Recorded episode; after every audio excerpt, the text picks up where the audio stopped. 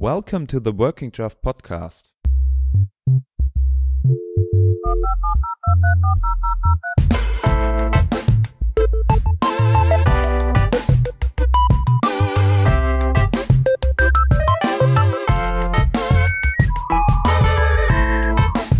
My name is Hans. And my name is Schepp.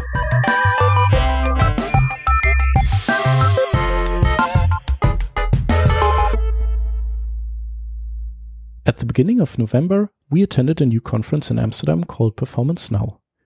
Performance Now is put together by no one less than Steve Souders and Tim Kadlec, two well known experts in the performance circus, and they teamed up with the people running the CSS Day. What they put together was nothing short of amazing. They had 16 of the most talented speakers flying in from all over the world, and we got the opportunity to interview a few of them. Please help me welcome Scott Jehl.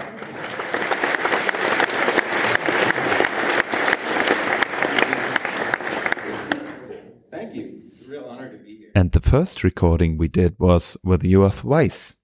He told us a little bit about the present and the future of resource loading. Uh, we are here at Performance Now conference, the first one uh, uh, happening in Amsterdam, and uh, we thought we pick a few of the speakers and interview them. And one of them is Yoav Weiss. Uh, welcome. Thank you. Um, so, Yoav, um, most people probably know you, but uh, can you still give us a very short introduction who you are, what you're working on? Sure. Uh, so I've been working on web performance since more or less forever.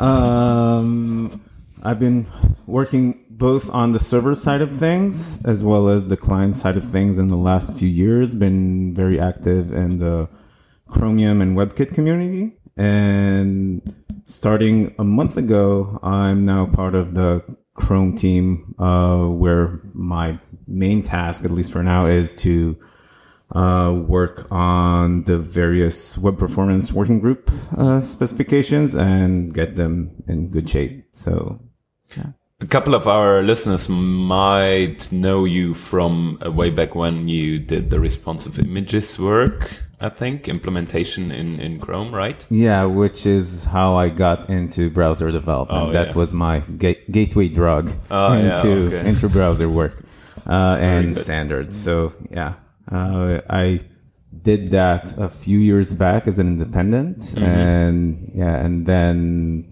uh, got hired to work on both browsers as well as the uh, server side of things as part of Akamai, and did that for a few years. Nice. That was it.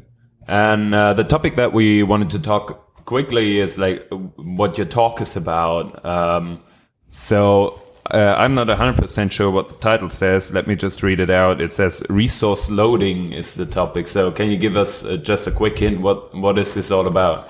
Uh, sure. So the talk is basically uh, doing an overview of the past, present, and future of resource loading. So looking into the various problems that we had in the past uh, loading resources on the web.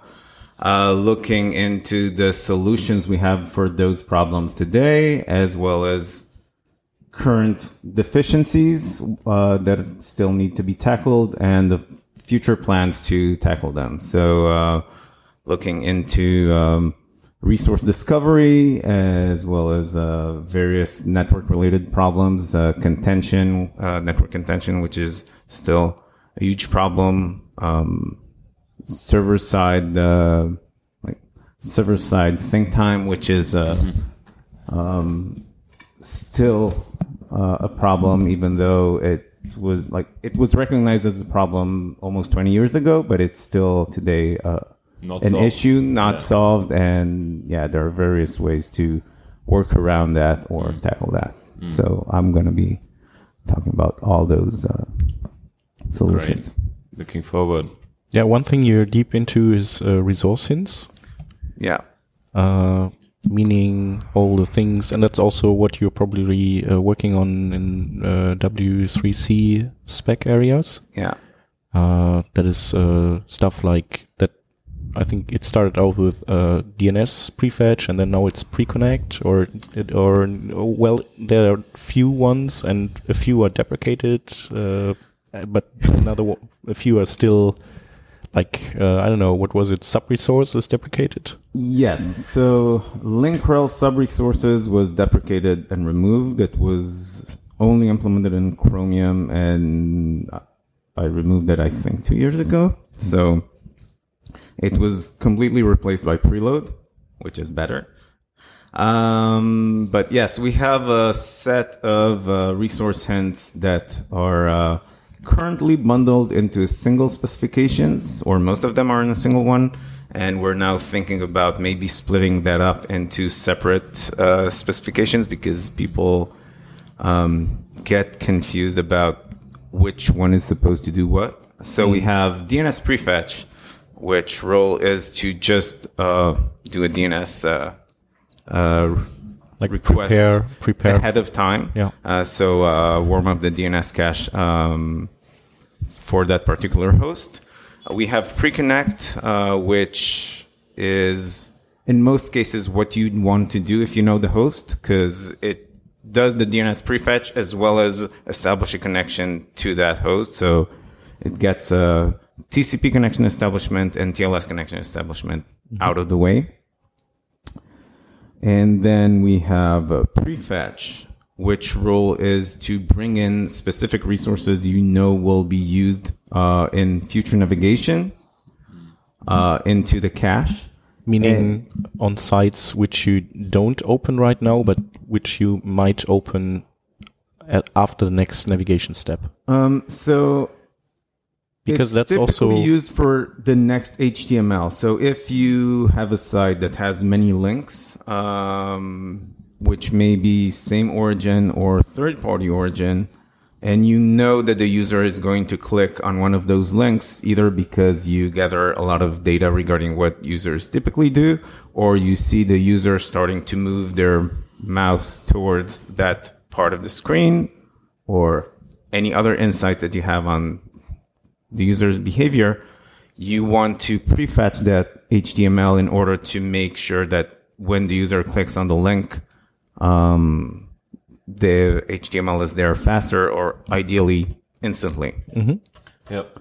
Uh, what I think about in, in situations like this, I mean, it's really, really useful. But on the other hand, you also uh, let the user load data uh, which they might need or might not need. So this is like the, the let's say caveat.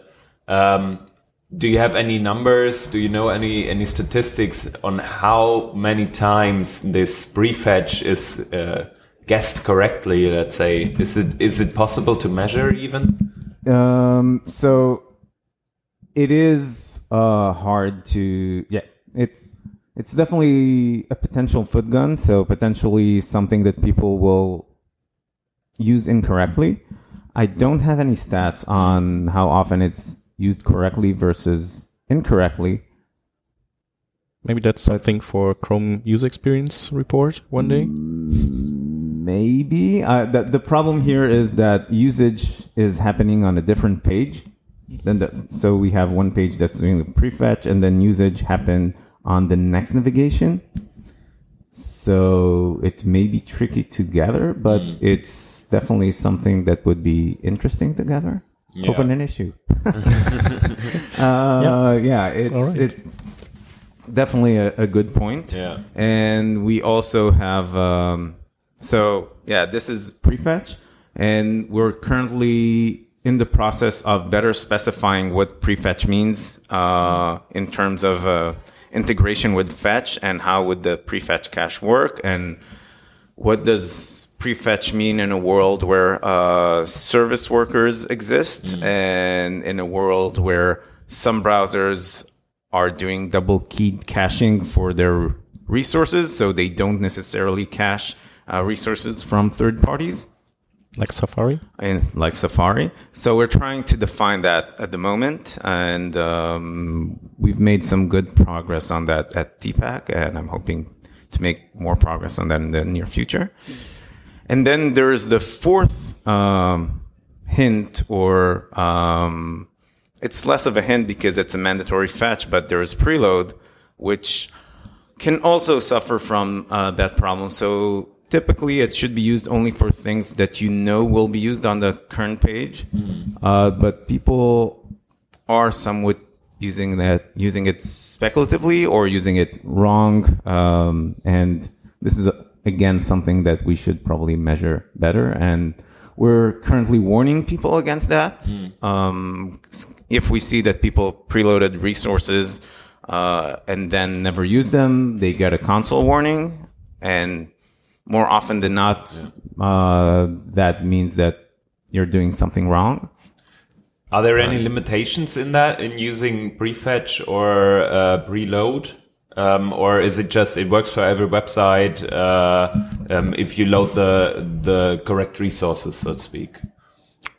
What do you mean by like that? for example uh, you don't have to have ssl for that um, and you you don't have to i mean uh, you what you need to have is have resources like fonts or css uh, that you want to fetch from somewhere from the first Yeah. party let's say um, but is there some restriction for third parties or anything like that There are no restrictions on that. Um, typically, everyone should move to HTTPS and secure context, but those features are not limited to that because there is no actual, there are no security issues that are enabled by adding preloads that are not enabled by, you know, um, like there is nothing specific here for HTTPS that requires uh, a, an HTTPS only restriction. So uh, yeah, in the end, it's just uh, like a, a new way of uh, maybe uh, giving browsers.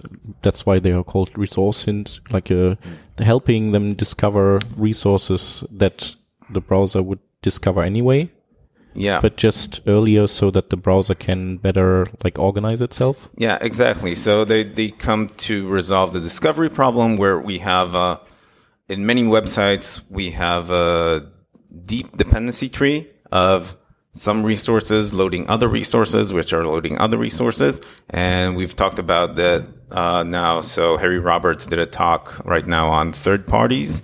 And we see that often there where you have, um, you know, a tag manager third party, which is then loading other third parties, which are then loading other third parties. So we have a deep dependency tree and that makes our page loading RTT bound versus bandwidth bound.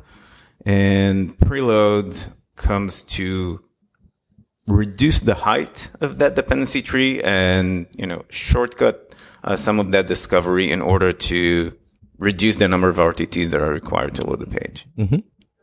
Yeah, One thing I remember is uh, on the server side, you can. I don't. I don't know if this is correct and goes in the same direction, but you can also give like hints from the server side to the browser uh, and just say, "Hey, browser, please load these um, these files."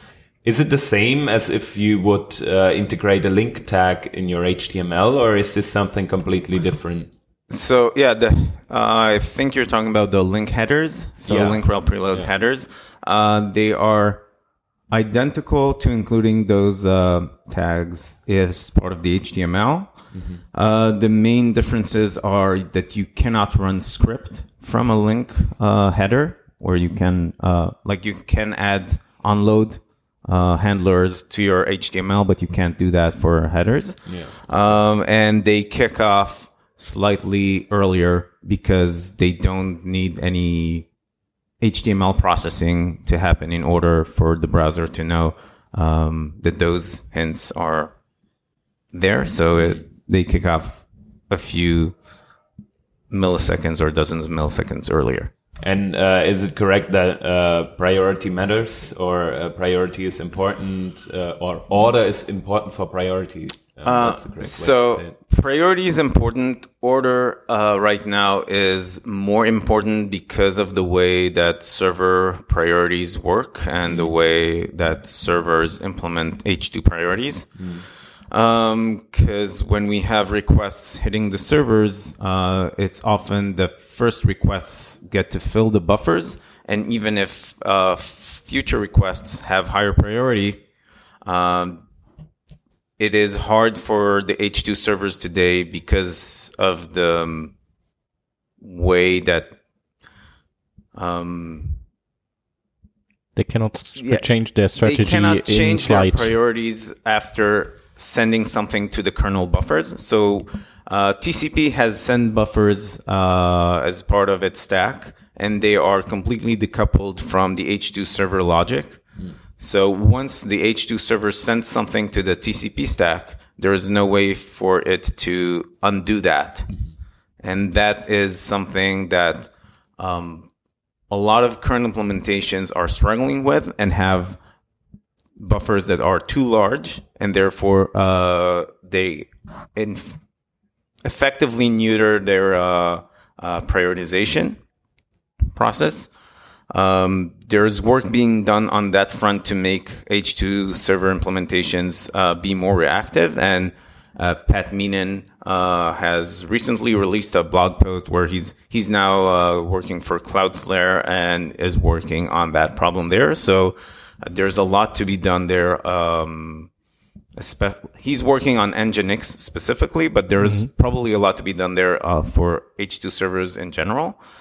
And the real answer to that problem is uh, which is a new network protocol that is fully implemented in userland code. So there are no multiple queues there. There is only a single queue. So the server has a lot of control uh, over what's being in the sending queue and what's not. So, uh, but yeah, to go back to the original question, right now order matters a lot and priorities matter less than that.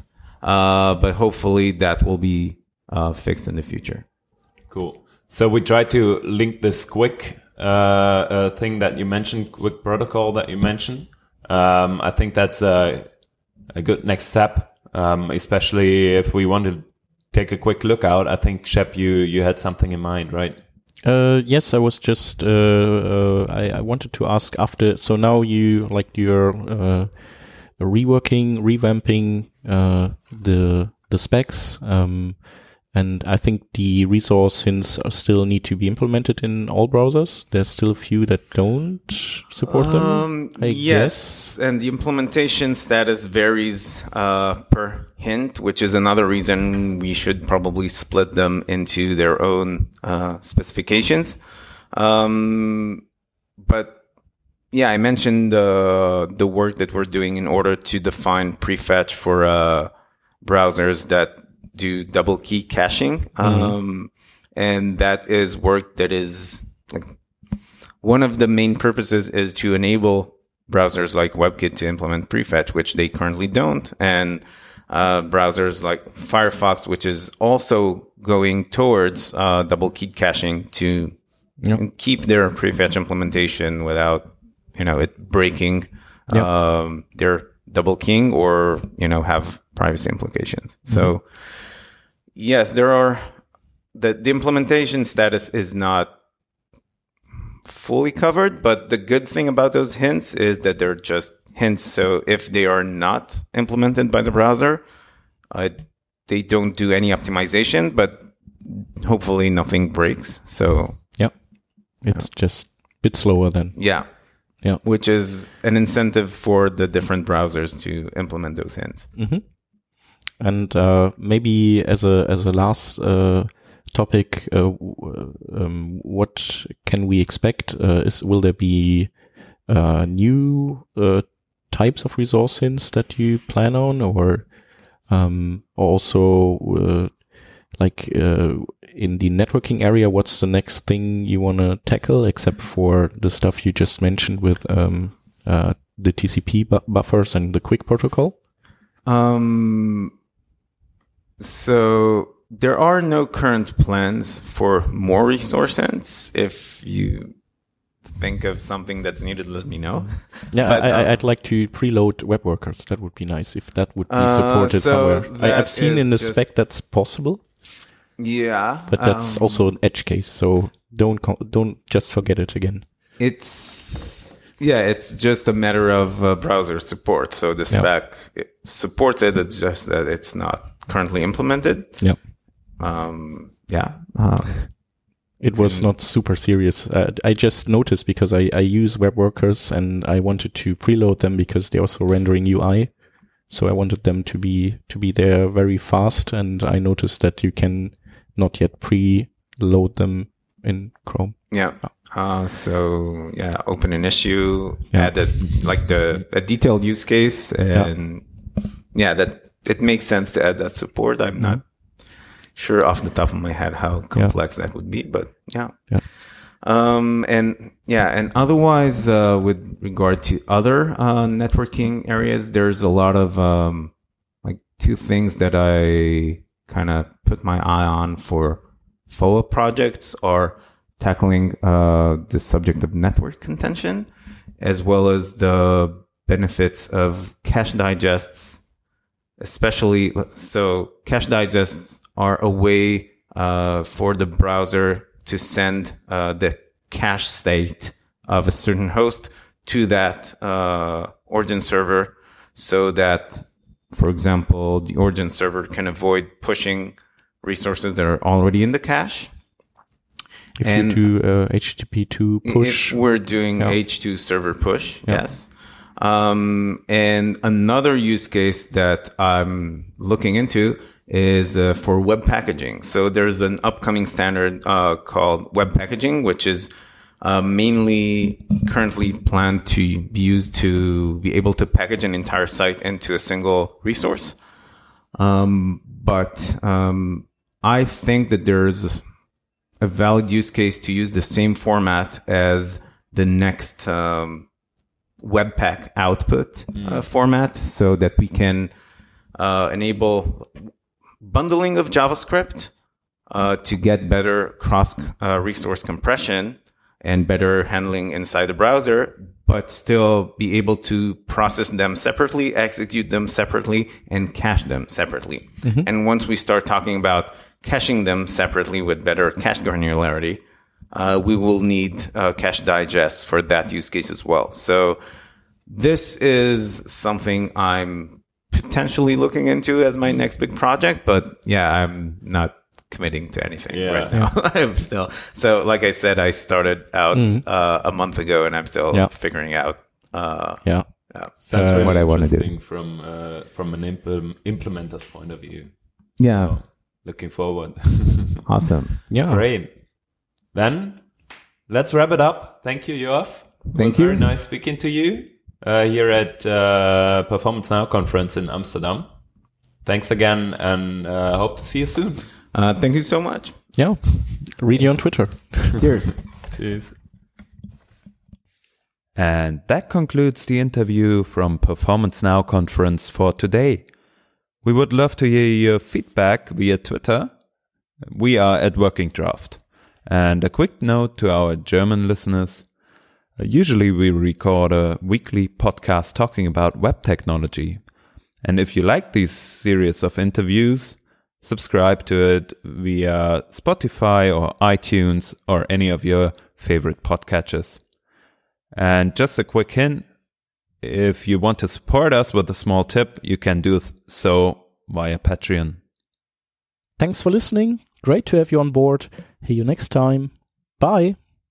Bye bye.